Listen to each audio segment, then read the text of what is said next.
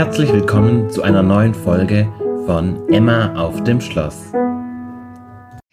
Ich möchte heute kurz was mit ähm, dir teilen, was ganz Persönliches, was gerade mein Herz bewegt und wo ich mich gerade richtig ertappt gefühlt habe. Ich spreche die ganze Zeit davon und das weiß ich, dass es richtig ist und dass es Gottes Wunsch ist, dass wir Gemeinschaft mit Jesus leben. Ich glaube, ich habe das in, ich sage das in ganz vielen Gesprächen und ich sage das, ich habe es, glaube ich, bestimmt auch in der ersten Folge schon gesagt, dass wir Zeit mit Jesus verbringen müssen und dass unsere Bestimmung hier auf der Erde ist und daraus alles andere fließen wird. Aus der Intimität mit Jesus wird Leben fließen. Und ich habe das verstanden und ich gehe so in meine Gebete rein, so in meine stille Zeit rein. Und auch wenn man so mit dem Fokus reingeht, Leute, man kann trotzdem am Ziel vorbeirennen. Und ich habe mich so ertappt gefühlt gerade eben, weil ich gemerkt habe, ich bin so an Gottes Herzschlag vorbeigerannt. Gott hat uns als Ebenbild erschaffen. Und das, was wir auf dieser Erde tun dürfen und erkennen dürfen, ist, dass wir Gemeinschaft mit Gott brauchen.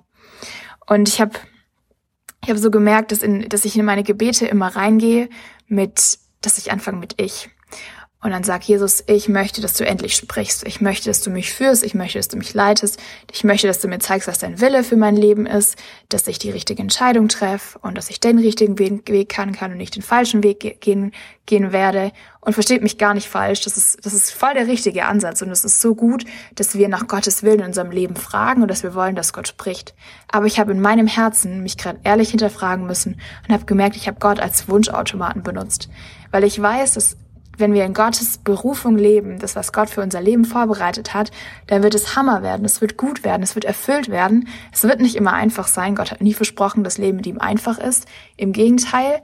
Aber es wird erfüllend sein, weil wir wissen, wir leben in dieser göttlichen Bestimmung, die auf unserem Leben liegt. Und jetzt habe ich aber gemerkt, ich habe Gott irgendwie mehr als Wunschautomat ähm, benutzt und habe gesagt, jetzt sprech endlich. Und es ist gar nichts falsch daran zu sagen und zu erwarten, dass Gott spricht, aber das war das Einzige, mit dem ich ran bin. Und das war mein Fokus auf Gemeinschaft mit Jesus leben. Und wenn man sich dann zum Beispiel Johannes 15 anschaut, Johannes 15 ist eins meiner Lieblingsgleichnisse und trotzdem bin ich irgendwie an dem Ziel vorbeigerannt, weil da steht nämlich drin, bleibt in, bleibt in mir und ich bleibe in euch, gleich wie die Rebe nicht von sich selbst aus Frucht bringen kann, wenn sie nicht am Weinstock bleibt, so auch ihr nicht, wenn ihr nicht in mir bleibt. Ich bin der Weinstock, ihr seid die Reben. Wer in mir bleibt und ich in ihm, der bringt viel Frucht, denn getrennt von mir könnt ihr nichts tun. Wisst ihr was? Diese, was diese Frucht an dem Weinstock kann? Die kann gar nichts. Und das Einzige, was sie tun muss, ist, bei Jesus zu bleiben. Und wir dürfen, es, es soll gar nicht falsch ähm, rüberkommen, wir dürfen Jesus Fragen stellen. Und es ist so wichtig, dass wir mit den Fragen, gerade die unser Leben betreffen, dass wir da zu Jesus kommen.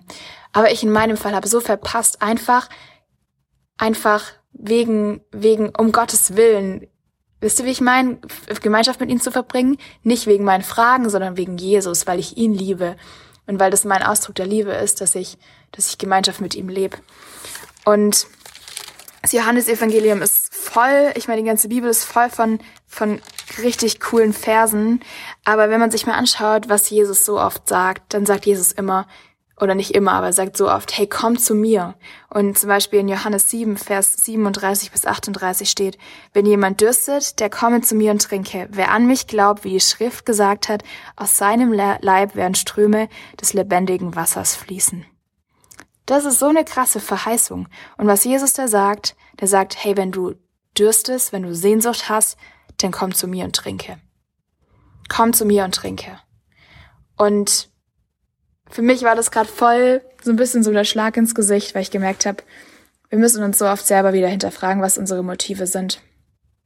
Und ich möchte das so mitgeben, dass du nicht vor lauter Fragen, die du an Jesus hast, deine eigentliche Bestimmung verfehlst, dass du dafür geschaffen bist, in göttlicher Gemeinschaft zu leben, in Gemeinschaft mit Jesus zu leben und es jeden Tag aufs Neue anzunehmen.